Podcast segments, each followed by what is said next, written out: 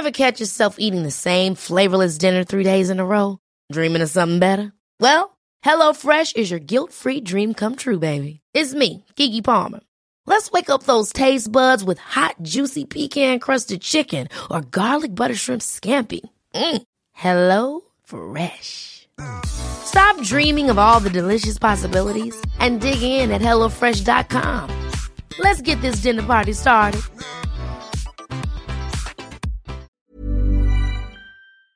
Antonio Baños, con quien hablaré un poco más tarde con él. ¿Ya lo tenemos? El consejero electoral Marco Antonio Baños aseguró que el Instituto Nacional Electoral no le entregará al gobierno federal la base de datos biométricos de 90.1 millones de mexicanos.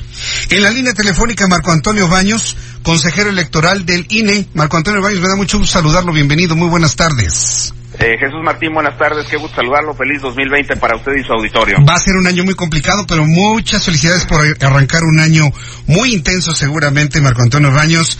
¿De verdad van a aguantar la presión del gobierno de López Obrador para no entregarles la información biométrica de 90.1 millones de mexicanos? Porque la presión va a ser fuerte, va a ser fuerte, la, la, insistencia va a ser muy dura. ¿Cómo le van a hacer para aguantar eso, Marco Antonio Baños? Pues nosotros nos hemos mantenido firmes, la ley es clara, la administración de los datos del padrón electoral le corresponde exclusivamente al Instituto Nacional Electoral y no vamos a compartir esta información con el gobierno federal.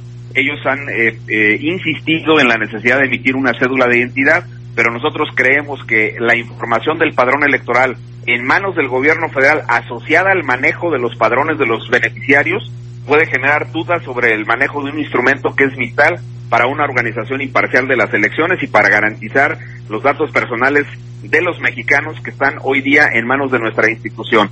Creo que no es necesario que se duplique tampoco el gasto para emitir una cédula de identidad, con la credencial para votar con fotografía. Hemos hecho hasta el día de hoy todos los trámites donde se requiere identificación de los mexicanos en instituciones privadas y públicas.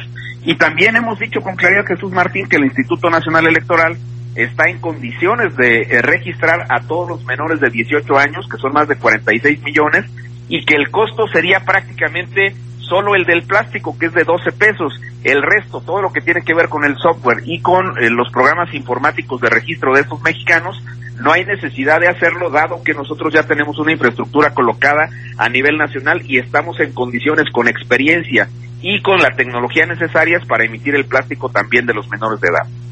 Vaya, esta es una discusión ya superada, ¿no, Marco Antonio Valles? Yo recuerdo que un secretario de Gobernación en tiempos de Felipe Calderón Hinojosa, pues buscaba también este objetivo, que inclusive fue una discusión mediática tremenda de que si la credencial para votar quedaba únicamente para votar y sacar la, la cédula de, de identidad, se determinó que quedara solamente la credencial del INE. Quienes se opusieron en ese entonces son los que hoy son gobierno.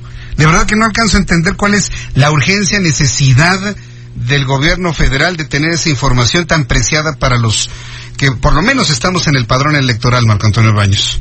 Usted lo dice bien, en la reforma del 2007, particularmente varios grupos del PRD, que ahora están militando en las filas de Morena, Así es. este, se opusieron terminantemente a la emisión de la cédula por el presidente Felipe Calderón y ahora quieren emitir la cédula y en mi opinión eso pone en riesgo eh, Claro. el manejo de esta información y la coloca con un eh, con la posibilidad de un manejo inadecuado de parte del gobierno federal. Nosotros no estamos dispuestos a entregar esa información y vamos a resistir eh, toda la presión que el instituto llegue a tener con relación a este tema. Ahora bien, eh, la información que ustedes tienen, pues básicamente es la huella da- dactilar, ¿no? ¿O qué otro dato biométrico posee ya el INE? Sabemos que se ha ido sofisticando en sus medidas de seguridad y de información. ¿Qué, qué es lo que posee el INE? ¿Qué es lo que tiene en su, en su poder?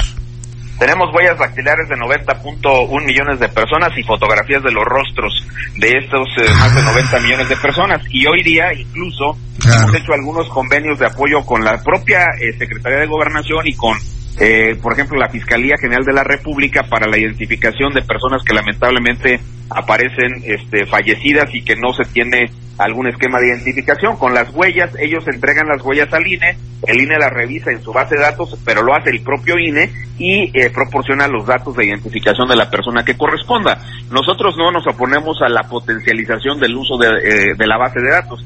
Lo que no estamos dispuestos es a entregarla porque eso significaría la posibilidad de un eh, manejo inadecuado de eh, esta información y el Instituto Nacional Electoral considera que uno de los avances más importantes que ha tenido la democracia mexicana ha sido el padrón electoral que garantiza que esa información la maneja un órgano que no depende de los partidos ni del gobierno y que evidentemente este nos permite nos ha permitido que el eh, sistema político mejore en términos democráticos así que no estaremos bajo ninguna consideración dispuestos a entregar esa información y defenderemos el uso del padrón por parte del INE con todo lo que sea necesario. ¿Sabe qué? Eh, ahora con eh, el avance de la tecnología, a mí me ha sorprendido mucho la tecnología que se tiene ahora. ¿Con qué facilidad la inteligencia artificial puede de alguna manera reconocer los rasgos del rostro de una persona, inclusive desde una fotografía?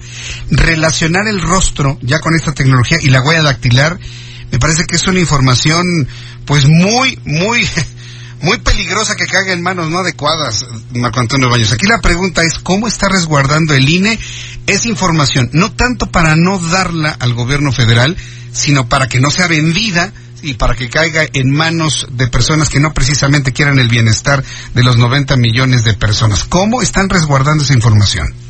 Bueno, hay dos medidas este, que ha tomado el Instituto Nacional Electoral. Una, independientemente de que la ley le permite a los partidos políticos tener eh, copias de las bases de datos para verificar la inscripción de los ciudadanos a las listas nominales, el INE les eh, ganó un litigio a todos los partidos políticos y esas bases ya no se entregan a los partidos políticos desde hace tres años. El INE ya no entrega ninguna copia a ningún partido político.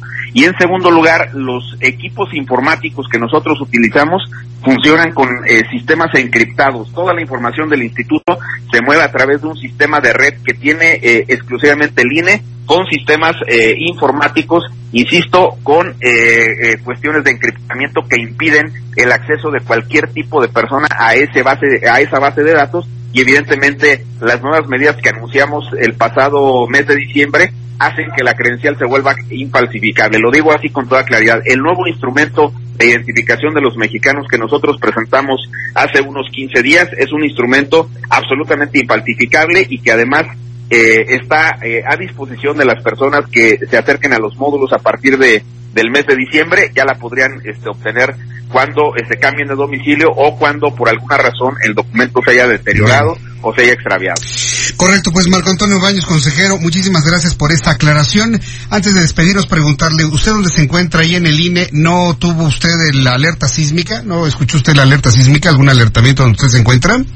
Bueno, hoy no, hoy no me presenté en la... Even when we're on a budget, we still deserve nice things. Quince is a place to scoop up stunning high-end goods for 50 to 80% less than similar brands. They have buttery soft cashmere sweaters starting at $50, luxurious Italian leather bags, and so much more. Plus, Quince only works with factories that use safe, ethical, and responsible manufacturing. Get the high-end goods you'll love without the high price tag with Quince. Go to quince.com/style for free shipping and 365-day returns.